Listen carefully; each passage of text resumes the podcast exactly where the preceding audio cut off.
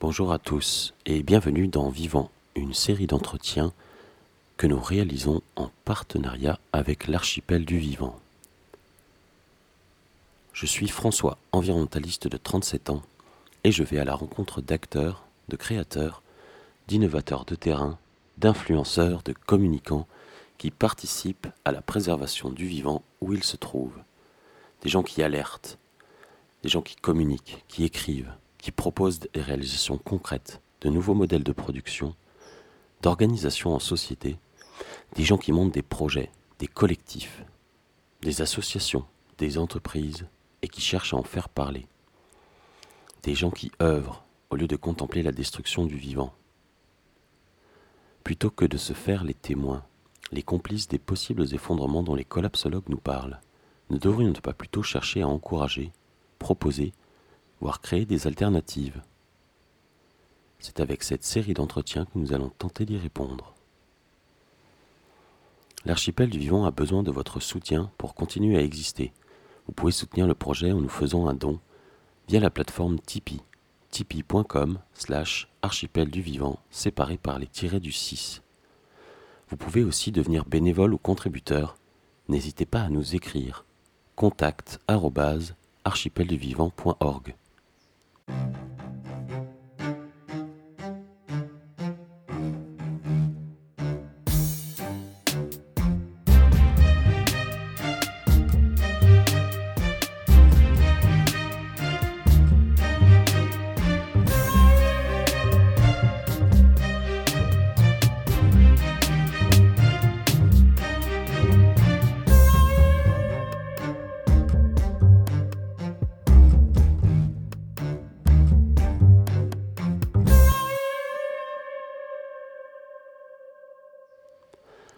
Aujourd'hui, je vais à la rencontre de Grégory Derville.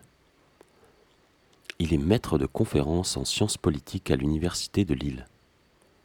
En plus de former des étudiants en écologie et politique, ou politique environnementale et autres matières, Grégory partage activement des contenus liés à l'état du monde. Cela fait plusieurs années qu'il alerte. Il enseigne aussi la permaculture. Il vit en Haute-Vienne, à 30 km de Limoges. Bonjour Grégory, merci de me recevoir. Ah, merci de, de venir jusqu'à moi, bonjour. Est-ce que tu pourrais te présenter à nos auditeurs? Alors, je m'appelle Grégory Derville, je suis, euh, j'ai 52 ans aujourd'hui, je, je suis euh, enseignant depuis euh, 25 ans à peu près en sciences politiques, même un petit peu plus, à l'Université de Lille, et euh, où je donne des cours sur, alors à l'origine sur des cours classiques de Sciences Po et puis sur les médias. Et puis depuis une quinzaine d'années, des cours sur les politiques environnementales, sur l'écologie politique, etc. Et puis, euh, j'ai vécu pendant très très longtemps en ville. J'ai grandi à la campagne, mais j'ai vécu pendant très longtemps euh, en ville, euh, depuis que j'ai 20 ans à peu près, hein, jusqu'il y a deux ans, à Grenoble, à Lille, à Beauvais, où j'avais quelques activités associatives. Et puis depuis deux ans, je suis installé ici dans le Limousin, dans une grande maison avec 10 hectares, un jardin, euh, un verger, euh, un bout de bois, euh, un étang, des granges, etc. Voilà. Puis j'essaye de développer un petit peu quelque chose d'un petit peu alternatif, enfin très alternatif, alternatif en tout cas par rapport à ce que je vivais avant. Donc ton, ta vie est partagée entre, entre l'enseignement sur l'île voilà. et le reste du temps tu reviens ici C'est ça, l'enseignement à Lille où je suis une trentaine de semaines par an à peu près, où je reste deux, trois jours euh, selon, selon les cas, avec des, des journées très chargées. Hein. les cours sont, sont très compactés euh, dans mon emploi du temps. Et puis le reste du temps, soit je reviens ici, soit je vais voir des amis, je vais faire des conférences ou des formations à droite à gauche. Enfin, ça dépend du temps beaucoup, ça dépend de ce qu'il y a à faire ici, ça dépend de la période, ça dépend de, mes, de mon humeur aussi, enfin de mes, mes états d'esprit, mes états d'âme. Et donc, euh, donc au niveau de ton enseignement, tu as, je pense qu'au fil de ta carrière, tu as dû euh, progressivement te former à des choses nouvelles, apprendre mm. des choses nouvelles, tomber dans, tomber dans le rapport Midos, j'imagine. Ouais. ouais. Ça, c'est quand à peu près tu as découvert de ces travaux-là? Euh, c'est, je dirais que c'est véritablement il y a une quinzaine d'années quand j'ai commencé, à, quand, en fait quand j'ai pris ce cours, qui s'appelait Environnement et politique à l'époque. Mm-hmm. Jusqu'alors j'étais un écolo assez assez lambda, un écolo bobo des villes. Quand, on a eu un enfant, voilà, c'était ça, c'était vélo, pas à map parce qu'il y avait le marché à 50 mètres à côté de moi, mais bon, c'est pareil, c'était les producteurs locaux bio, tri des déchets, enfin bon, voilà, c'était un peu le, le grand chelem du bobo citadin, quoi. Ah, j'étais pareil. Euh, voilà, de, particulièrement à partir du moment où on a eu des enfants, hein, où là on a commencé à faire euh, particulièrement attention à l'alimentation. Et puis voilà, bon, j'avais cette sensibilité écolo, mais euh, qui était, qui allait pas au-delà de quelques pratiques de consommation, et puis un peu d'engagement associatif, mais pas forcément très actif. Et puis il y a une quinzaine d'années, donc je prends ce cours, environnement et politique, c'était en master de Sciences Po. Et, euh, et je décide de faire un chapitre introductif assez détaillé sur l'état de la biosphère, c'est comme ça que je l'avais appelé. Et je me suis pris quand même quelques bonnes, bonnes claques. Hein. Et en fait, je dis souvent que j'étais alors collapso avant l'heure, avant que le mot existe. Hmm. D'ailleurs, j'ai jamais lu le, livre de Pablo, euh, Comment tout peut s'effondrer. C'est assez marrant, mais tout le monde m'en parle, mais je ne l'ai jamais lu. En fait, quand il est sorti, euh, j'avais l'impression que ça faisait déjà 7 ou 8 ans que j'étais euh, dedans. Quoi. Donc c'était euh, le site de Janco, c'était les bouquins de d'Yves Cochet, c'était le rapport Midos, enfin ce genre de choses, c'était les travaux du GIEC, c'était bon. Et en fait, tous les ans, à chaque actualisation du cours, qui est en fait permanente, hein, c'est un travail permanent, c'est-à-dire que régulièrement je lis un texte et euh, je me dis tiens ça ça irait bien à telle partie du cours. Donc en fait l'actualisation c'est pas c'est pas une période d'un mois pendant l'été où je me dis je vais refaire mon cours. Ça oui quand on le réécrit, mais c'est toute l'année en fait. Et donc chaque année en fait j'avais l'impression de me prendre des baffes euh, et de me dire mais cette année ce que je vais raconter est pire que l'année d'avant. Et plus effrayant, on a moins de marge de manœuvre. Euh, la prise de conscience est toujours absente ou quasiment enfin, anecdotique. Voilà, ça, ça a été un peu l'histoire de ce cours pendant, pendant un certain nombre d'années. Ok. Bah, c'est marrant parce que ça me fait penser un peu à, à mon vécu. Hein. On va dire que c'est pareil, le bouquin de Pablo, je ne l'ai pas lu. Je l'ai lu, euh, je l'ai entrouvert il y a deux ans quand quelqu'un me l'a montré, mais j'en avais entendu parler, mais c'est vrai que c'est similaire. C'était Midos, c'était le JX, c'était Janko, mmh. Donc, euh, ouais, c'est assez marrant. Et donc, euh, suite à ça, tu m'as dit que tu avais, avais, aussi euh, envisagé, bah, tu as acheté cette ferme alors à la campagne pour, on va dire, pour te préparer, entre guillemets, pour, pour avoir un, lieu, un refuge, pour avoir un lieu de production, pour mhm. avoir. Qu'est-ce que, qu'est-ce que tu comptes pouvoir dimensionner comme. comme comment dire Combien de personnes pourraient vivre avec toi, par exemple ici, ah, ici sur ce site-là, bon, il y a 10 hectares. Euh, tu vois, il y a une grange qui est, qui est, immense et qui est aménageable, mais même simplement dans la maison, j'ai quatre grandes chambres. Euh, il pourrait y avoir. En fait, c'est un lieu qui est absolument idéal pour une grande famille.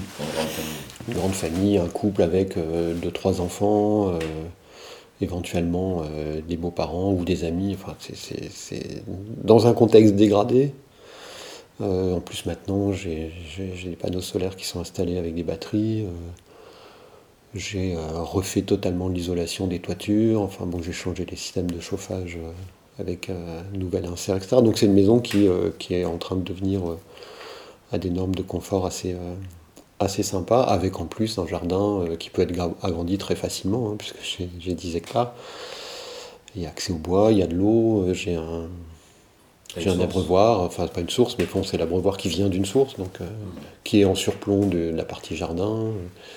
J'ai euh, quelques, enfin, un certain nombre de vieux arbres fruitiers, j'en ai planté au moins, je sais pas, une cinquantaine ou une soixantaine depuis 5 euh, ou 6 ans. Parce qu'en fait, je vis ici depuis 2 ans, mais la maison est à, est à moi depuis, depuis 5 ans. Ça fait vraiment 2 ans que je suis là à temps plein, quoi.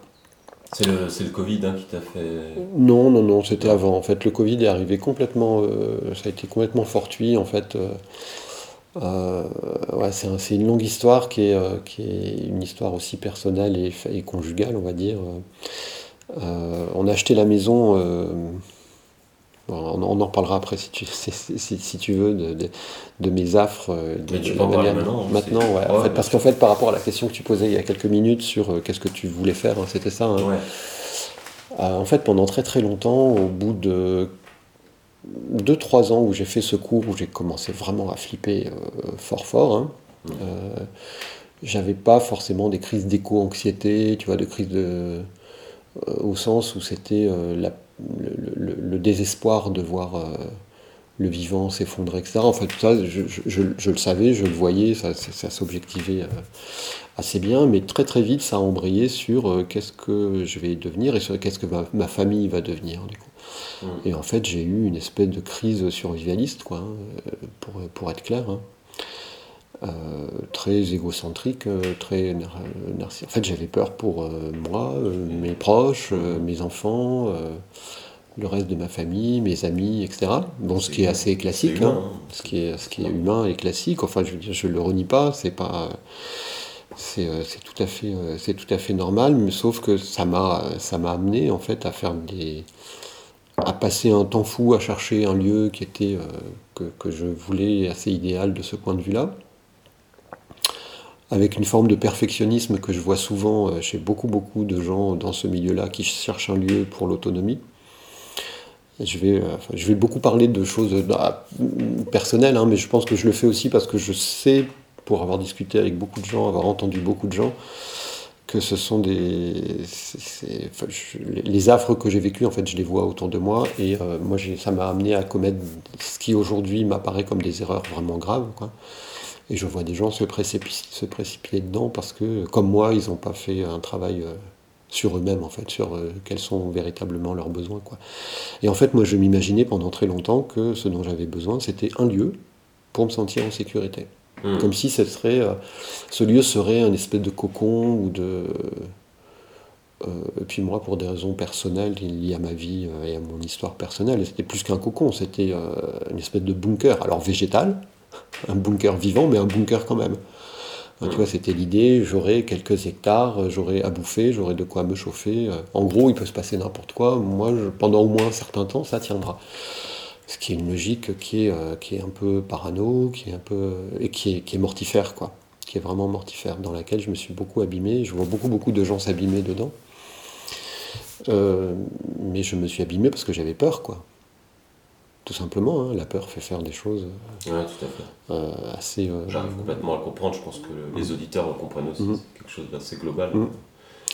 Et, et c'est quelque chose que j'avais, que je ne l'assumais pas. Enfin, je, je rationalisais ça, j'enjolivais ça en parlant de construire des oasis résilients, enfin ce genre de trucs, quoi bien gentils, hein, qui, sont, qui étaient aussi l'objectif, hein, qui le sont toujours, et auxquels je crois, enfin, auxquels j'accorde beaucoup, beaucoup de valeur. Mais il m'a fallu du temps pour comprendre qu'au principe de ça, euh, la racine, c'était euh, une angoisse viscérale, quoi. Mmh. Vraiment euh, archaïque, hein, vraiment. Mmh. Qu'est-ce, que, qu'est-ce, qui va m'arriver Que vont devenir mes enfants quand on aura une situation d'effondrement, je sais pas, de chaîne d'approvisionnement, etc. Bon, des trucs qui sont classiques. Hein, la plupart des gens qui découvrent la collapso euh, et qui paniquent, en fait, c'est en grande partie ça qui, que ces personnes partagent. Hein. Voilà, et donc en fait pendant euh, plusieurs années, j'ai cherché de manière assez euh, obsessionnelle quand même un lieu dans différentes régions. Alors il fallait qu'il y ait le budget, il fallait qu'il y ait... Moi j'avais mes critères, hein, de la pente pour stocker l'eau, des terres relativement fertiles, mais pas trop parce que sinon ça, ça, devenait des zones de grande culture et j'en voulais pas un peu de bois, de l'eau. Euh, bon, enfin voilà, j'avais toute une série de critères. Donc je cherchais des maisons, j'y passais du temps, euh, je contactais des agents immobiliers. Enfin, je, c'était, je vais pas dire que c'était un boulot à demi-temps, mais pas, très loin. Quoi. Ça t'a pris du temps de trouver Ouais, ouais, ça m'a pris, ça m'a pris du temps. Et avec cette idée que quand j'aurai ça, je, serai, euh, je me sentirai enfin en sécurité. quoi. Mais à ce moment-là, tu avais quand même le, tu avais une famille, tu. Ah ouais, on est, je, je, là, je, on je, suis en train de divorcer là, mais on a deux enfants euh, qui ont 23 et 18 ans maintenant. Voilà, ils avaient, ils avaient euh, une dizaine d'années, un petit peu plus quoi, quand, quand je suis rentré euh, dans ce, dans cette dynamique-là, quoi. Et puis bon, on vivait dans un centre-ville, dans un appart, bon. Euh, voilà, c'était ça. Et en fait, euh, bah, quand finalement, euh, après j'ai fait, alors il y a eu un moment où j'ai fait, suivi une formation à la perma parce que ça devenait très oppressant, hein, cet état d'esprit. Et puis, en fait, je jonglais, je jonglais entre des informations que je collectais pour constituer mes cours et en fait qui, qui m'angoissaient parce qu'elles le sont objectivement. Quoi. Mhm. Et puis une vie personnelle où euh, j'avais l'impression d'être mis à des années-lumière des exigences imposées par ce type d'information. C'était le grand écart permanent. Il y a des gens qui arrivent à peu près à s'en sortir parce que dans leur métier, dans leur vie quotidienne, ils n'ont pas forcément trop à penser au dérèglement climatique, à l'effondrement de la biodiversité, au pic pétrolier, au pic des métaux, etc. Enfin bon, bah, quand on mène sa vie, euh, oui, une fois de temps en temps, on, lit un bouquin ou un article, ou on a une discussion, on regarde une vidéo, mais on peut assez facilement s'en distraire en fait, quel que soit le métier qu'on fait. Hein. Euh, mais moi, j'étais dedans tout le temps, quoi. C'était mon métier en fait que de collecter de l'information là-dessus. Donc en fait, j'avais des gens qui me disaient ah tu stresses trop, euh, tu te pourris la vie, etc. je dis, ben, c'est juste que quotidiennement, enfin chaque semaine, j'apprends un nouveau truc en lisant un article que je auquel je n'avais pas pensé et qui m'amène à la conclusion que la situation est encore plus grave que ce que je pensais, c'est encore plus craignos que ce que je pensais. Il y avait, je sais pas, un effet collatéral ou un effet systémique auquel j'avais pas encore pensé et je me disais, purée, mais euh, on est encore. c'est une boucle de rétroaction en fait plus tu en apprends, plus tu en mmh, sais, plus tu veux en savoir, et donc tu, tu, rentres dans une, une, spirale infernale. Mmh. Et, et, parallèlement à ça, j'avais autour de moi, dans mon entourage très proche, familial, amical, professionnel aussi. Hein, pendant très très longtemps, euh, j'étais en fait, j'étais un zozo, quoi, hein, à raconter ce genre de choses. Euh, donc je me confrontais en fait à une absence totale de compréhension de tout ça. Je parle même pas de prise en compte, hein, mais de, simplement de compréhension. Même mes amis écolos avec lesquels je militais euh, dans des associations sur le vélo, le compostage, etc., me paraissaient à des années-lumière de comprendre ce qui était vraiment en train de se passer. Et dont on voit là depuis 2-3 euh, ans, enfin qu'il y a quand même une accélération euh, spectaculaire. quoi. Et donc, en fait, ce grand écart permanent, c'était aussi ça qui créait ces, espèces de crises de. Alors, pas de panique, mais enfin d'angoisse, vraiment d'angoisse. Je me disais, mais la situation est de pire en pire et les gens. En fait, le, décalage, l'écart entre ce qu'il faudrait faire pour s'y adapter et pour euh, l'atténuer et pour euh, euh, réparer et inverser les événements ou les processus si c'est possible. Donc le décalage entre ce qui était nécessaire et puis ce que je faisais moi-même et ce que les gens autour de moi faisaient et puis ce que je constatais que la société faisait, en fait ce décalage était grandissant quoi. Et donc il y a un moment où je me suis dit, euh, bon, euh, il faut que je pense un peu à moi, à même me mettre à l'abri, mettre à l'abri ma famille, etc. Et puis il, a fallu aussi que je... Enfin, j'ai vraiment eu besoin de choses beaucoup plus positives, donc euh, c'est à ce moment-là que j'ai découvert la permaculture.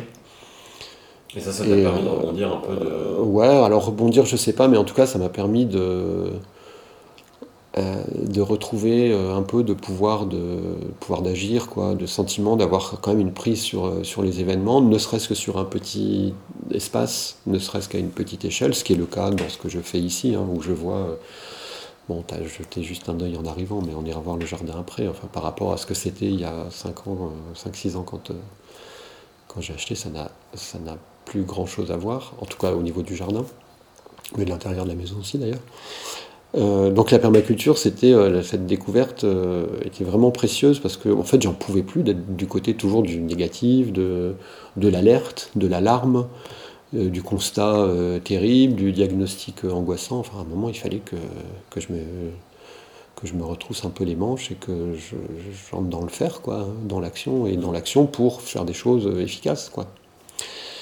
Euh, donc ça a été une découverte qui a été vraiment vraiment très, très importante. Et comme j'ai beaucoup aimé et que c'est mon boulot d'écrire des cours, des bouquins, des articles, etc., ben, très vite j'ai eu l'envie d'écrire un livre euh, sur la perma qui soit un peu la synthèse de ce que j'avais vu dans différentes formations, lu, etc. Avec une vision, une touche personnelle qui est que je suis très très intéressé par euh, la philo, la psycho, enfin, donc j'avais envie que ce soit une vision euh, pas pratico-pratique de la permaculture, mais euh, assez théorique, mais théorique au sens euh, que ça nous amène que ça nous aide à transformer un peu le regard qu'on porte sur nos vies, quoi. Tu parles de celui que tu as sorti Ouais, le premier. Le, le, un, le premier, la permaculture. Ouais, Parce que l'autre était plutôt territorial. c'était ouais plutôt- en fait, ce- le premier, c'était sur la permaculture. Donc, euh, je l'ai présenté, je l'ai proposé à Terre Vivante, qui a, qui a accepté très vite. euh, enfin, très vite. très vite, une fois qu'ils ont vu les premiers, euh, mes premiers textes. Bon, ils ne me connaissaient pas, donc ils étaient un peu méfiants. Mais bon, quand ils ont vu ce que c'était, ça s'est très bien passé et j'ai adoré l'expérience. Euh, et en fait, au bout de deux ans, quand je donnais des conférences, j'avais énormément de gens qui me disaient euh, c'est génial, c'est passionnant, etc. Mais comment on fait pour convaincre autour de nous, les élus, nos amis, nos voisins, euh, etc. Et donc là, c'est pour ça que j'en ai rédigé un deuxième, plus sur, euh, en gros, le développement de, de projets territoriaux résilients. Quoi. Donc un peu la version collective au niveau des territoires de la perma. Et donc ça, ça a été, euh, et c'est encore parce que je fais beaucoup de, je donne beaucoup de conférences et de formations à droite à gauche sur ces thématiques-là. Et euh, ça a été, et c'est encore euh, précieux parce que ça me, en fait, on a besoin, tout le monde a besoin d'avoir un impact, quoi, et de sentir qu'il a un impact. Bon, quand je parle à 50, 80, 100 personnes et que et que je vois qu'il y a des gens qui sont euh, bousculés ou rassurés ou confirmés, euh, on en parle à la fin, euh, je reste en contact avec certains qui deviennent parfois des amis, qui viennent ici, qui m'accueillent. Il y a des petites choses qui changent, voilà, à ma mesure, et ça c'est quand même agréable, et ça contrebalance quand même pas mal ce sentiment d'impuissance qui est terrible en fait, hein, à simplement observer la dégradation du monde. Ah, moi, j'ai régulièrement des altercations réseaux sociaux euh, avec des, je sais pas, des critiques professionnelles, des trolls. Et par exemple, la moindre démarche de ce type, euh, quand t'es- bah, toi, tu écris des bouquins, Mhm. tu, tu vas faire des formations, des conférences, et on va les- certaines personnes vont qualifier ça de business, tu vois, tu ferais Mhm. comme, comme si tu, tu tondais la laine sur le mouton de la dégradation environnementale. Moi, j'arrive plus à, j'arrive plus à échanger avec ces gens-là. Euh, je pense qu'ils n'ont pas compris en fait que c'est pas, on fait pas ça pour faire de l'argent, pour faire un business. On fait ça pour que les idées se propagent.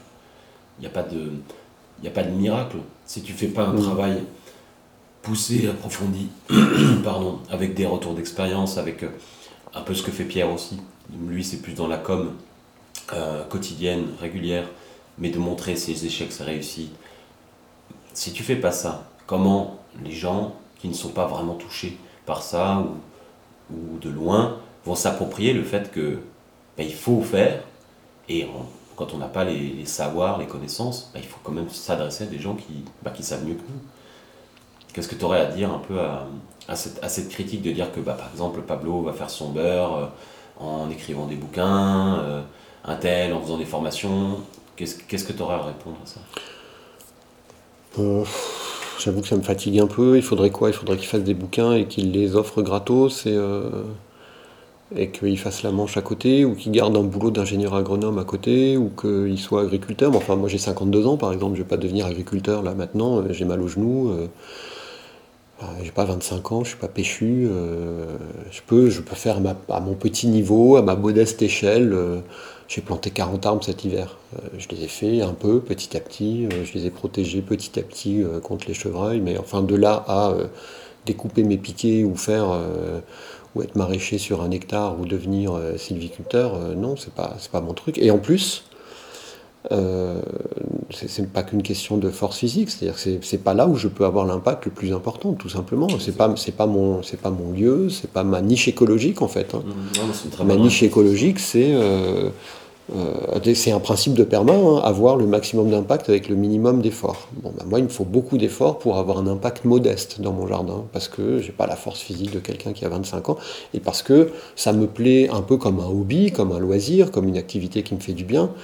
Mais euh, si dans les périodes où il faut que je m'y mette 5 ou 6 heures par jour, là, comme en ce moment avec les semis, les repiquages, etc., ça me gonfle un peu, honnêtement. Quoi. Ça va bien un peu par-ci par-là, mais euh, moi j'aime qu'il y ait du résultat. Et euh, en fait, d'une certaine manière, c'est pas, enfin, c'est- pas que je suis pas venu sur Terre pour ça. C'est juste que ma personnalité, mes compétences font que c'est pas là où je suis le plus efficace. Il y a des gens qui peuvent faire ça bien mieux que moi. Par contre, il me semble, euh, enfin en tout cas c'est les échos que j'ai de beaucoup de gens, euh, que quand j'écris un bouquin, je le fais mieux, enfin je le fais bien. Quand je fais une conf, je le fais bien. Je, vois bien qu'il y a des gens qui me disent Je vous ai lu, je vous suis sur les réseaux sociaux, euh, euh, j'aime beaucoup vos publications, ça m'inspire, ça me fait poser des questions. Euh, j'ai envie de venir vous voir, ils viennent me voir, on devient amis, ils expérimentent des trucs chez eux. Bon, bah, c'est peut-être passé par des symboles, on a peut-être échangé des signes, j'ai peut-être fait rien de concret, je les ai pas nourris, je n'aurais pas fabriqué un vêtement, je n'ai pas réparé leur toit ou leur gouttière ou je ne sais quoi mais j'ai quand même l'impression d'avoir fait quelque chose d'utile, quoi. Donc c'est en ça que je dis que ma niche écologique, c'est ça. Puis en plus, j'essaye aussi par rapport à, euh, par rapport à d'autres personnes qui, sont, qui font la même chose. Euh, il y a aussi une de mes spécificités, c'est que moi, je, suis pas, je ne suis plus, en tout cas, citadin. Que quand je parle d'exode urbain, quand je parle de produire sa propre bouffe, quand je parle de jardin-forêt, quand je, fais des formations, bah oui, je peux dire, je peux montrer. les gens, ils voient des photos de, de mon lieu. Si les formations ont lieu ici, bah, ils le voient sur place. Donc c'est quand même incarné, quoi. J'ai pas l'impression d'être dans le dans l'incantation ou dans le je donne des leçons euh, que je m'applique pas à moi-même, quoi. Et puis l'autre dimension aussi que j'essaye beaucoup de, faire intervenir dans ces, euh, dans ces prises de position et ces prises de parole, c'est euh, c'est une dimension très, très affective, très émotionnelle. Je suis quelqu'un de très sensible et de très, très émotif. Et je, je n'ai pas beaucoup d'hésitation ou d'inhibition, enfin de moins en moins en tout cas, à, à, raconter, à témoigner de ce que je ressens quand je fais des choses, quand j'y arrive, quand j'y arrive pas, quand j'ai des moments de difficulté, des moments de doute. Euh, euh, J'essaie d'être attentif aux émotions que ça provoque aussi. Donc quand je donne une conf, c'est épuisant parce qu'en fait je passe mon temps non seulement à parler, en essayant d'être assez euh, vivant, euh, et en même temps à regarder les réactions des gens et à voir euh, leur langage corporel, leur regard, pour essayer de voir à quel moment ils flippent, à quel moment ils sont agacés, à quel moment ils sont fatigués, à quel moment ils ont besoin d'une pause, ils ont besoin d'une blague, ils ont besoin d'une information un peu plus rassurante ou un peu plus joyeuse. Quoi. bon, bah voilà, ça, ça fait partie, je pense que ça fait partie de mes compétences, d'être, de pouvoir transmettre des contenus en essayant de les adapter à là où sont les gens, à leur état d'esprit du moment, à leurs compétences, à leurs connaissances, à leur personnalité, etc. Ça s'apprend. Donc, euh, d'une certaine manière, c'est un métier, un métier pas au sens financier, mais au sens, c'est une activité qui s'apprend comme bûcheron ou, euh, boulanger. Quoi. On s'improvise, on s'improvise pas boulanger, on s'improvise pas bûcheron, et je pense que on s'improvise pas non plus euh, fabricant de livres ou organisateur de conférences. J'essaye de le faire bien et je pense que ben, si ça déplaît à certains, tant pis, mais euh, moi je sais que ça a eu des impacts. Vraiment, on va solliciter en 2000, euh, c'est 2019. J'avais un poste de chargé de mission qui commençait donc dans le secteur sud-Alsace. Et un mois avant que le poste démarre, des étudiants de géographie m'ont sollicité pour faire une conférence sur les limites à la croissance. Mhm. Parce que certains me connaissaient, et m'a dit, il faut absolument que tu parles aux autres. Je me suis préparé, puis je suis arrivé avec un, avec un truc de, tu sais, les photos des familles avec toute la bouffe, mmh. en des pays. Mmh. Et j'ai commencé ma conf avec ça. Et, et c'était dingue, euh, les réactions quand j'ai commencé à parler d'énergie, quand tous les goulets d'étranglement dans lesquels on va arriver. En fait, l'anthropocène et voilà, les, toutes les courbes, toutes les exponentielles. Et, certains étaient déjà, ben, ils étaient déjà carrés, ils avaient, ils avaient une bonne vision de ce qui se passe, et puis d'autres, c'était comme un, comme un saut dans l'inconnu, comme un, choc. Tu voyais les yeux qui s'écarquillaient, tu voyais les. C'était vraiment, il y, avait, il y avait quelque chose sur les visages qui était. Euh, et ça, ça m'a plu, mais je me suis dit, je j'aurais pas l'énergie, je pourrais pas faire ça. Tu vois, comme toi tu le fais, je pourrais pas. Parce que ça m'a, bouffé après. Je me suis dit, putain, les pauvres. voilà, je, ça m'a vraiment bouffé après. Mais, mais c'est une expérience intéressante tes, étudiants en Sciences Po, euh, tu, tu, échanges aussi un peu avec eux personnellement euh, euh, ou en classe ou est-ce qu'il y en a qui viennent te voir, qui ont des, qui ont des questions Ça oui. pour les échanges c'est difficile parce que le cours d'écologie politique, enfin dans la première version du cours je le faisais en M1, donc c'était en salle, ils étaient je sais pas une quarantaine peut-être un petit peu plus, ça va jusqu'à 60, 70 dans les dernières versions. Euh, ça reste relativement humain, on peut échanger. Bon, en même temps, c'est un cours magistral, donc euh, tu vois, c'est pas un TD où je connais leur nom. Bon, voilà. Euh, mais il y avait quand même des échanges. Maintenant, euh, je fais la même chose en licence. Et là, ils sont 350, je crois, inscrits en licence. C'est beaucoup plus compliqué. hein. C'est vrai que des fois, je, prends des gants et je leur demande régulièrement euh, quelles sont leurs réactions. Et, et je les invite un peu à témoigner. Mais enfin, euh, dans des amphis comme ça, c'est quand même très très compliqué. Et donc je prends des gants quand même pour pas arriver avec ma benne là et leur déverser euh, sur la tronche euh, des informations qui les tétanisent ou qui les terrifient. D'ailleurs, assez vite dans le cours, je fais un- une petite, euh, euh, une espèce de petite pastille de je sais plus combien, une demi-heure, trois quarts d'heure à peu près, sur la gestion des émotions, sur les, en, les- gros pour les préparer un peu à ce qu'ils vont, à ce qu'ils vont entendre quoi. Les émotions que de- enfin, générées par la prise de conscience de la crise écologique quoi. Et, euh, mais j'en ai quelques-uns, ouais, assez régulièrement, qui viennent euh, euh, échanger avec moi, discuter à la fin des cours, qui m'envoient des mails, qui, qui m'expliquent qu'ils sont en train de, en phase de réflexion et que euh, mon cours les a, euh, a contribué, parfois à déclencher une réflexion sur leur avenir professionnel. Il y en a qui, voilà, j'ai une collègue qui m'a dit dernièrement. euh, je connais pas mal d'étudiants qui m'ont dit que ton cours avait changé leur vie.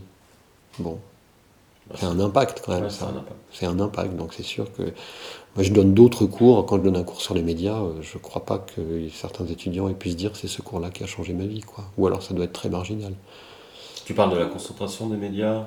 Comment quand Sur les médias Ouais. Euh, en gros, c'est médias et politique, c'est sur la communication politique, sur la sociologie des médias, la sociologie de la fabrication Comment faire passer les idées politiques euh, Ouais, c'est pas un cours, c'est vraiment un cours euh, analytique, c'est pas un cours euh, pratique, quoi. C'est pas un cours destiné à, à faire d'eux des professionnels des médias. C'est un cours pour comprendre le, le mode de fonctionnement des médias, quoi. Mais là, bon, ça les intéresse, mais c'est pas. ah, le cours d'écologie politique, c'est un cours existentiel, quoi. Enfin, qui a des impacts existentiels. Ils en m'écoutant, s'ils écoutent sérieusement ce que je raconte, Quel- ils sont amenés forcément à se dire, mais euh, dans 20 ans, 30 ans, quand j'aurai 40 ans, 50 ans, euh, dans quel monde je vais vivre? Comment ça se passera? Qu'est-ce que je dois faire pour m'adapter à ces évolutions-là qui nous racontent, euh, que le cours nous, nous- nous présente? Donc, c'est en ce sens, c'est quelque chose d'assez euh, d'assez existentiel. quoi. J'ai cette chance-là, parce que du coup, ça me permet d'avoir avec ces étudiants des relations euh, qui sont sympas. Certains sont devenus des copains, des amis, euh, viennent ici. euh, c'est agréable. Dans l'offre politique qu'il y avait cette année au présidentiel, puisqu'on est en 2022, euh, quel candidat parlait d'adaptation, d'effondrement, de crise climatique et écologique? Euh, aucun. En fait, il y avait juste Delphine Bateau pendant les primaires des, des- de- d'Europe Écologie Les Verts. Quoi. C'était la seule euh, qui a vraiment abordé euh, clairement, posé sur la table clairement les, la D'en situation et les enjeux. ouais. Oui, très très clairement. Bon. Bon, parce que je sais que les, seule, les quoi. insoumis, Ruffin et toute la clique sont, sont allés voir Servigne. euh, Mm. Ils parlent d'effondrement de temps en temps. Euh, Je pense que Jean-Luc Mélenchon, il a, il a très peur de démobiliser s'il commence à. Ouais. Mais je pense qu'il est très très au fait, hein, ça se voit. Mais en il fait, s'est je- fait questionner par une des journalistes, tu sais, sur BFM, qui lui a demandé Mais euh, qu'est-ce que vous- qu'est-ce qu'on fait face à l'effondrement, monsieur Mélenchon? Vous croyez à l'effondrement? Et il a répondu quelque chose de très. Il s'est mis en retrait, mais il a dit Mm. En fait, en gros, euh, on va rien y changer, mais il va falloir faire, va falloir Mm. faire avec, quoi. Mais euh, c'est une question qui, politiquement, euh, je pense, ça démobilise. ouais. C'est, c'est, c'est, c'est pas la, la bonne façon de- d'aborder les choses, ce serait de dire plutôt dégrada- dégradation non contrôlée des conditions d'habitabilité, de production euh, vivrière, etc. Mais parler d'effondrement, on peut parler d'effondrement, je pense, pour la biologie, pour les espèces, pour plein de choses, mais euh, mettre ce mot valise pour tout, c'est peut-être extrêmement écrasant pour la plupart des gens. Je pense que c'est ça qui, qui risque de les, bah, de les empêcher de rentrer en action, c'est qu'ils se sentent tellement, tellement couchés par ce mot. Ça, ça- ça- Il y, en a qui parlent de bascule, basculer. Euh, je pense qu'il faudrait qu'on enrichisse en fait la- le vocabulaire pour, euh, pour pouvoir trouver euh, une façon de d'accompagner en tout cas ce qui va se passer hum, sans que ce soit sans que ce soit vécu comme une comme une fatalité comme et comme quelque chose de de- d'écrasant Mm. d'étouffant Oui, c'est sans doute vrai. Et en même temps, tout ça, c'est juste des euphémismes euh, pour pas aborder de front une situation qui est objectivement celle-là quand même. Donc euh, c'est ce qui me rend très pessimiste, hein, honnêtement. Hein. J'ai jamais été aussi pessimiste euh, qu'en ce moment, malgré tous les efforts que je peux faire, bah, tout simplement parce que je veux, bien entendre, je peux entendre, et ça me paraît tout à fait judicieux, hein, ce que tu dis sur le fait que ça écrase, que ça peut démobiliser, ça peut, hein, parce qu'il y a des gens au contraire que ça, que ça remobilise, de même que l'expression de la colère, en fait, euh, euh, dans n'importe quelle thérapie, on dit bien, l'expression de la colère, c'est, une phase absolument essentielle, parce que c'est la, mm. la colère qui permet euh, de reprendre contact avec sa motivation, avec, avec son désir de vie, quoi, avec sa pulsion de vie. Quoi. Donc si de l'extérieur on dit oui, mais la colère, euh, c'est une émotion négative, ça nous enferme, etc., en fait, c'est passé à côté du fait que ça doit être une phase essentielle. Et moi, je, je pense que la prise de conscience de, du fait que l'effondrement est D'abord, il est déjà en cours, c'est pas qu'il est imminent, c'est qu'il est déjà en cours. Hein. Souvent, je dis, euh, point de vue de l'ours blanc euh, ou du, du, rhinocéros blanc, l'effondrement, c'est déjà une réalité. Hein. Mmh. S'il pouvait parler, il serait pas en train de nous dire est-ce que dans quelques années, etc. Bon, et puis de, la part de énormément de populations partout dans le monde, et pas que dans les pays euh, émergents et les pays du Sud, hein. c'est aussi déjà une réalité. Et, et je pense qu'il faut idéalement, il faudra arriver à avoir ce regard totalement lucide sur le fait que c'est en cours, que c'est implacable, que les effets vont être dévastateurs, sont déjà inconnus, qu'on n'arrive absolument pas à les imaginer, que ça s'accélère, etc. Donc être lucide sur tout ça, et malgré tout conserver euh, une force, euh, une, capacité à pas baisser les bras et agir malgré tout, et si possible de manière joyeuse. Mmh.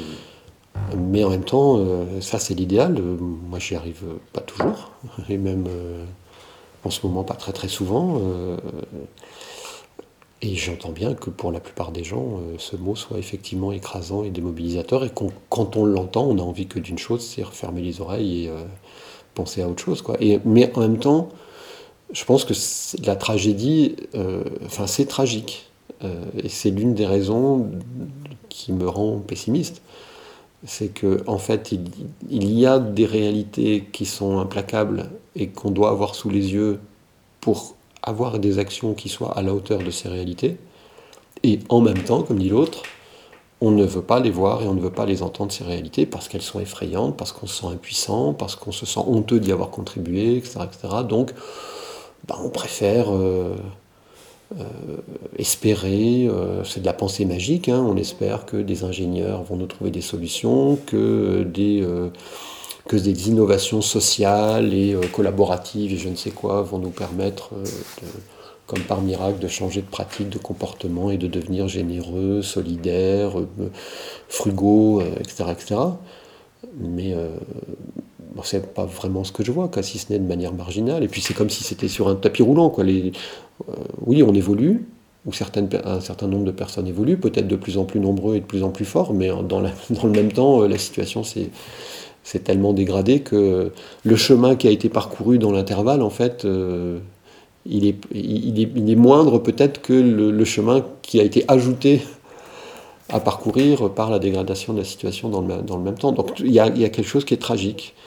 Et dernièrement, dans une conf, une personne m'a m'a posé la question en disant ce n'est absolument pas malveillant. Donc il a pris des gants, ce, monsieur, pour me poser la question. Il a dit, mm. bon, étant donné le constat que vous faites, est-ce que vous croyez que les gens sont prêts à entendre ce que vous dites et à se mobiliser et à agir à la hauteur de...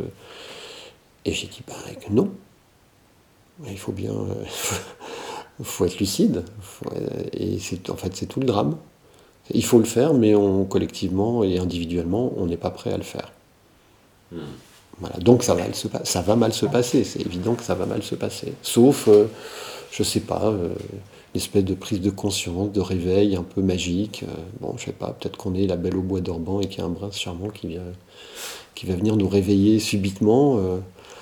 bon, j'ai plutôt l'impression qu'on se réveillera quand on aura des drames à nos portes. Je dis on en France, hein, mais chacun partout dans le monde se réveille quand il a des drames à ses portes qui impactent quotidiennement sa vie, qui le font flipper. Enfin, les Parisiens flipperont le jour où il y aura un incendie dans la forêt de Fontainebleau. Quoi. Enfin, c'est un peu ça, quoi, l'idée. Ouais. Ou quand tu auras euh, des pénuries, pas seulement sur l'huile de tournesol premier prix, mais euh, de manière plus généralisée. Là, oui, il y a des gens qui vont flipper, mais à ce moment-là, peut-être que la situation sera hors de contrôle déjà depuis un moment. Je, je- voilà, c'est assez désespérant ce que je dis là. Mais euh, Bah, Ouais, t'es assez lucide en fait. Je, Bah, je par- partage quand même un peu ton, ton point de vue là-dessus. C'est ouais, malheureusement c'est un peu ça. je pense que Les la- voilà, tard. Je pense que l'exigence d'éthique, c'est euh, allier le maximum de lucidité avec euh, quand même garder courage et être euh, et si possible joyeux. Et voilà, c'est, je pense que c'est l'enjeu où on est. Mais moi, ce qui me, ce qui me- j'ai du mal à, à faire passer ces idées. euh, Par exemple, euh, bah, dans ma famille, j'ai, les gens sont très très sensibles à, à ce qui me préoccupe. Ils ont, ils ont suivi. c'est un peu ce que tu racontais tout à l'heure. euh, cette prise de conscience, elle date des années 2008, 2010. Donc, Mhm. euh, j'ai travaillé sur les rapports du GIEC et sur l'adaptation pour la ville de Mulhouse. Et moi, ça m'a, bon, ça m'a secoué, vraiment, mais de façon définitive. Et ils m'ont toujours dit, mais tu, tu n'es pas assez positif, ou euh, euh, tu es dans l'urgence, euh, il ne faut pas agir dans l'urgence, on a le temps, et toujours à, essayer de, de minimiser, de gagner du temps. Et je vois mon frangin, il est, il est hyper carré, il est, il est, euh, il est médecin anesthésiste, et il plante un jardin-forêt pour sa gamine. Il fait très très gaffe à plein de choses dans, dans son mode de vie. Ils sont quasi végés avec sa nana, ils mangent quasiment jamais de viande. Ils, sont, voilà, ils sont très vertueux, vélo le maximum, etc. Et puis euh, quand je lui dis, mais tu sais, tout ça, c'est, c'est, c'est pas. On se rachète- on s'achète de la bonne conscience en faisant ça. C'est pas. Avec des modes de vie urbains, avec euh, les voitures. euh, toi, tu fais des voyages en avion, des fois, ils vont pour un week-end à Venise ou je sais pas où.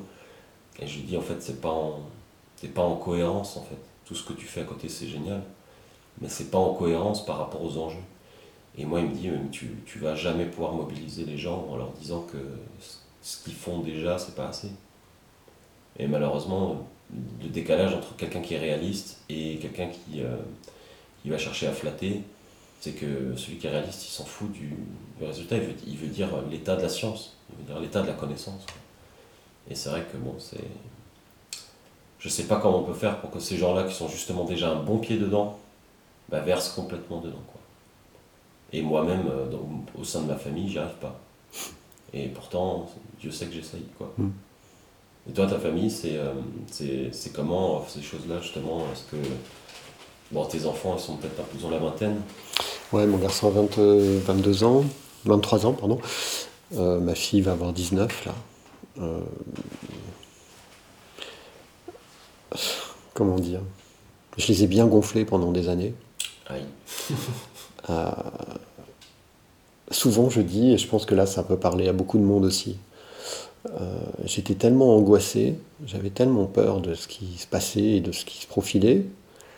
Euh, C'était tellement douloureux de voir que je me sentais seul avec cette peur-là que, en fait, en réalité, même si c'était pas conscient, en fait, j'aurais eu besoin que les autres aient aussi peur que moi, mes proches. Euh, J'avais besoin, enfin, ma manière de me rassurer, euh, et je pense qu'il y a plein, plein de gens qui sont dans cet état d'esprit-là. Ma manière de me rassurer, c'était de, c'était de déclencher la peur autour de moi, quoi, même si c'était pas conscient. Hein, je n'arrivais pas en me disant, Non, je vais les faire flipper pour modi- modifier leur, leur point de vue. Mais euh, je me disais, si au moins les gens que j'aime, les miens, euh, pouvaient euh, ressentir les mêmes émotions que moi, au moins on pourrait se, se serrer les coudes, on pourrait décider ensemble un projet qui serait pas le mien, auquel eux,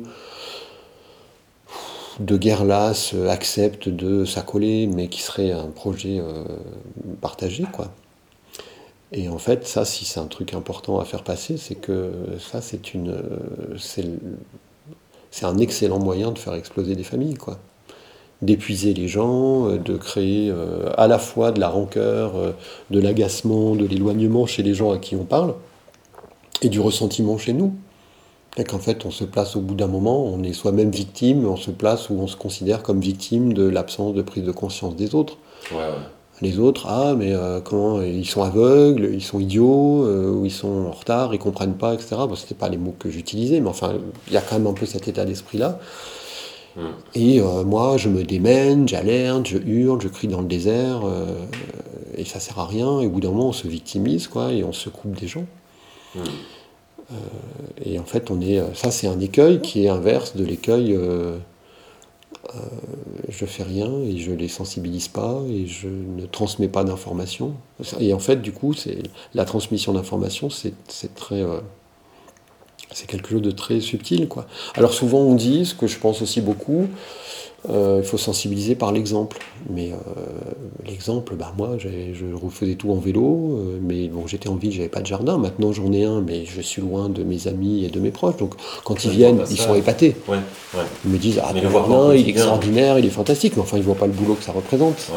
Ils voient pas la fatigue, ils voient pas l'éloignement, la, douleur, parce que d'être douleur morale, quoi, d'être loin et d'avoir l'impression de faire ça avec une espèce d'abnégation, quoi alors qu'en fait personne m'a rien demandé quoi. Moi je suis là à m'infliger euh, des impératifs ou des modes de vie un peu pour sauver le monde quoi, d'une certaine manière, ou ma famille, ou des proches, ou euh, je sais pas, ou des oiseaux dans le coin, etc.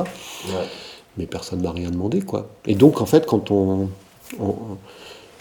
quand on essaye de sensibiliser comme ça sans, euh, sans retenue et, en fait emporté par sa peur et par son, son, besoin de se sentir moins effrayé et moins seul, ben, en fait, au final, euh, enfin moi, je l'ai expérimenté pour moi, on se coupe euh, des gens, quoi. Donc euh, maintenant, j'essaye d'alterner des moments où je, je, témoigne de certaines choses. En, plus, bon, il y a aussi que j'en ai tellement parlé que je sais bien que mes proches maintenant, quand ils voient un reportage ou qu'ils lisent un article, bon, je sais qu'ils se disent, bon, Greg, Greg, il racontait pas n'importe quoi, quoi. Bon, en gros, le travail a un peu été fait et j'essaye de plus trop y revenir, quoi. Et puis mais voilà, c'est un peu confus tout ce que je raconte là, mais qui en fait c'est aussi confus euh, que euh, mon état d'esprit euh, sur cette question-là depuis des années, parce que c'est un espèce, c'est un maelstrom d'émotions quoi. Mais c'est très, c'est très important ce que tu as dit, parce que tout à l'heure sur le fait de que les gens puissent voir ce que tu fais et l'exemplarité en fait, montrer l'exemple. Moi justement, le, la première personne que j'ai que j'ai vue pour ce podcast, c'était un voisin de là où je m'étais installé, qui est vraiment très très très modeste et il est dans le fer. Et il gère 10 jardins en perma. Bah, si tu as l'occasion, tu écouteras le, premier podcast qu'on a fait pour, euh, pour cette série-là. Et, euh, et, en fait, il fait tout à vélo. Euh, et, et moi, ça m'a tiqué parce qu'à un moment donné, je, je, parle avec lui, on échange, on est devenus copains, quoi. Et, et il me dit, ouais, tu sais, moi, c'est la seule façon que j'ai trouvé de, bah, de sensibiliser mes proches, ma famille, mes amis. Mmh. J'ai fait tout à vélo quasiment euh, tout le temps les mêmes vêtements sur lui. Et euh, toilette sèche, tout, tout, tout, tout, tout lui-même. Et en fait, il fait, il, il aurait toujours un, magnifique sourire sur le visage. Et tu te dis, bah c'est ça en fait. C'est vraiment le truc. Moi, j'ai eu le, j'ai le déclic, je me suis dit, c'est ça, il a raison. Après, quand on est, on est des intellectuels, on va, vouloir, on va vouloir communiquer, on va vouloir écrire, on va vouloir faire des choses qui, qui, qui permettent de toucher euh, plus de monde. Mais je pense que ce que tu fais là, ce que d'autres font, c'est important parce que au moment où on va chercher la cohérence, on va dire bon bah au moins il a tenté de rentrer en cohérence avec ce qu'il pense. Mm. Et même si c'est pas suffisant, ou même si c'est d'abord c'est lié à la peur, et euh, la peur, en tout cas, elle, on peut avoir peur pour soi ou pour les siens, on peut avoir peur pour le vivant, on peut mm. avoir peur pour l'humanité. Mm. Moi, c'est moi ce qui m'a vraiment déclenché une crise, c'est de me dire putain, des millions, des milliards de gens risquent de crever parce qu'on ne fait pas ce qu'il faut. C'est ça qui m'a. Moi, c'est ça.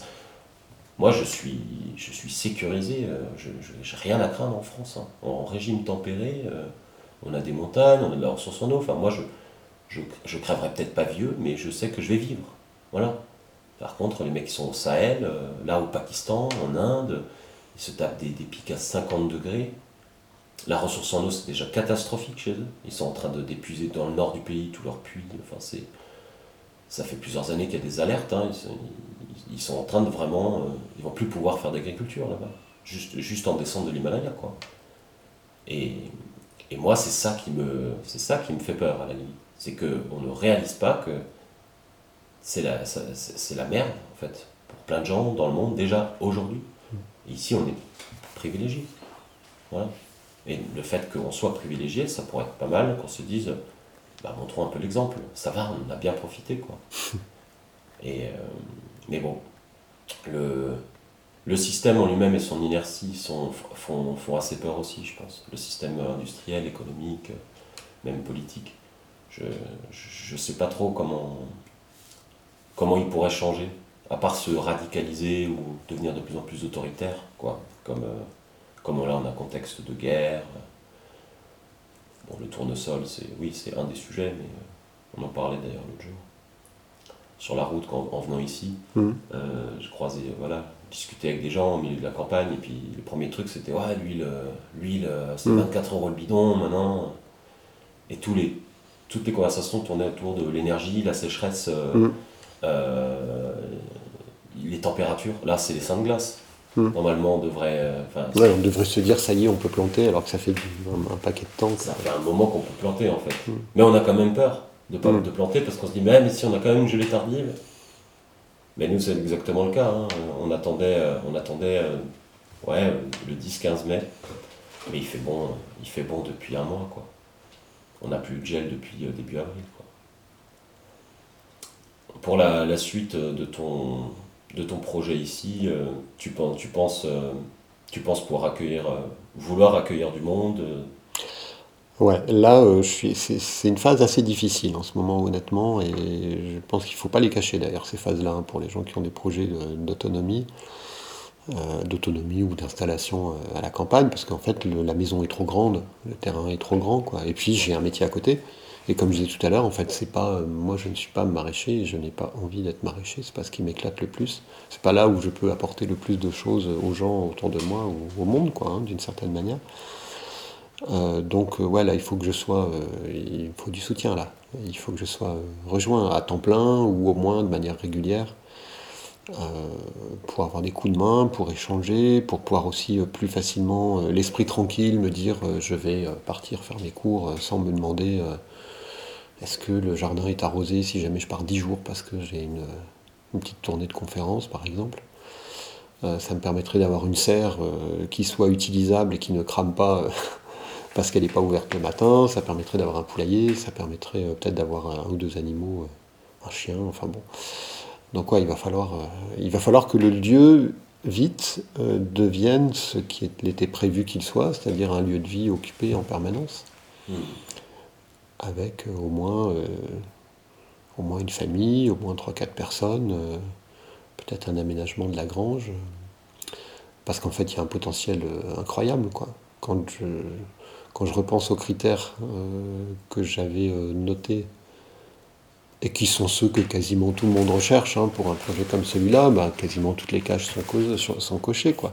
Jusque euh, j'ai une gare à 1 km 2, enfin bon, c'est, je ne suis, même pas, suis même pas au milieu de la Pampa. Quoi. Il y a un super U à 4 bornes, il y a un, biocop à 15 km, je peux y aller en train. il y a la ferme de la Tournerie, là, qui est assez connue, qui a une douzaine de kilomètres, la ferme collective euh, qui est à 12 km ou qui est tout en bio avec je sais pas comment, énormément de productions diverses. Enfin, c'est, euh, il y a beaucoup d'étangs aussi. Il y a beaucoup d'étangs, il y a de l'eau, euh, il y a un sol qui est super riche.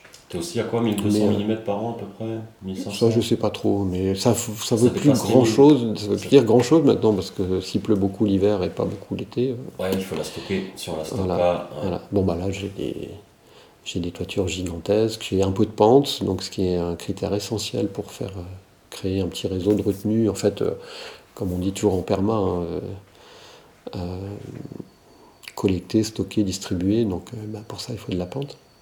Mais en fait, ce potentiel-là, maintenant, il a besoin d'être exploité de manière plus intensive. Donc il faut replanter des haies, il faut peut-être aménager la grange dès qu'il y aura des gens qui auront envie d'y vivre de manière plus durable. Euh, agrandir le jardin progressivement, ça je l'agrandis petit à petit. Euh, enfin bon, voilà. Mais tu envisagerais quel type de. Par exemple, une colocation avec des connaissances ou des gens qui sont Ouais, ça peut, ça, oui, voilà, c'est plusieurs amis sont intéressants. Ça peut être des gens que j'accueille en formation, même si j'ai pas forcément beaucoup, beaucoup de choses à transmettre. De, je suis pas maraîcher. J'ai n'ai pas de, j'ai pas un outil de travail.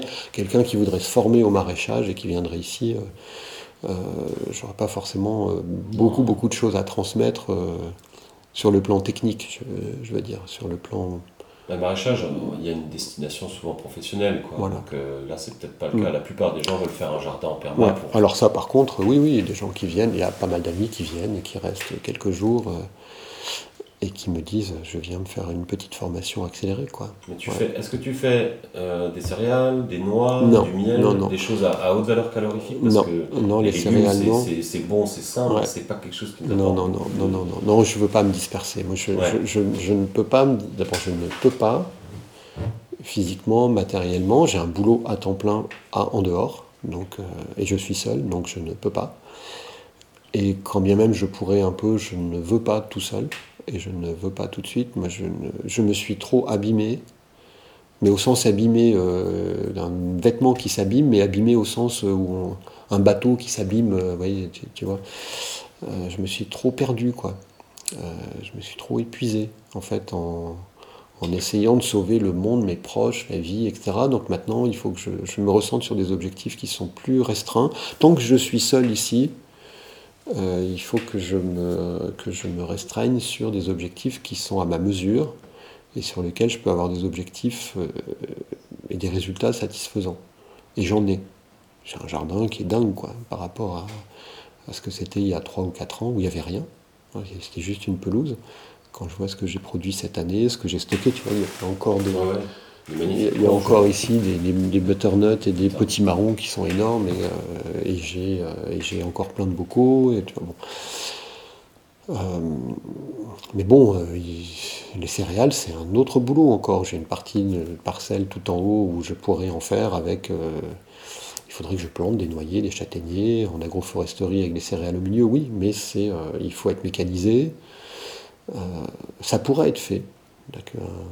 Un couple qui arriverait ou deux, trois jeunes qui arriveraient en disant bah, Nous, notre projet, c'est. Euh, enfin, en tout cas, on voudrait vivre ici, être l'esprit tranquille, sans trop entrer dans le système marchand et avoir euh, une autonomie en céréales et faire du pain. Euh, j'ai des voisins qui ont un super four à pain. C'est possible. Ce serait quelqu'un qui arriverait en disant J'ai envie de faire de la menuiserie, j'ai deux granges et il y en a une qui est tout à fait que je peux installer en, atelier, pourquoi pas? Moi, je, suis ouvert à beaucoup de choses. Je n'ai pas d'idée euh, extrêmement précise. Ce que je voudrais juste, c'est que ce soit un lieu qui vive avec euh, plusieurs personnes qui arrivent avec des compétences variées, des compétences diverses, et qu'on mette en commun euh, le lieu, la maison, le jardin, le verger, l'eau, les bâtiments, enfin en commun tout ce qu'il est possible de mettre en commun tout en ayant euh, son, espace de vie euh, autonome. Quoi. C'est, ça l'idée. Bah c'est, je pense que c'est le bon moment. Si, euh, si les gens entendent ça en écoutant le podcast, ils pourront, pourront, faire appel à toi, te contacter. Il y a beaucoup de gens qui cherchent hein, des lieux. c'est de plus en plus dur. Mm. J'en discutais pareil sur la route avec une personne. Elle me dit Ouais, les jeunes, là, ils vont tous en ville. Et je dis bah, Moi, je viens de la ville. Et non, moi, les jeunes de mon milieu, ils vont tous à la campagne. et on a de plus en plus de mal à se trouver des, petits trucs. En fait, le bâti m'intéresse pas tant que ça. Moi, personnellement, je veux juste le minimum, un peu comme Pierre. Peut-être pas aussi rude que Pierre. Mais euh, moi, le bâti en soi m'intéresse pas tant. Mais j'ai besoin de.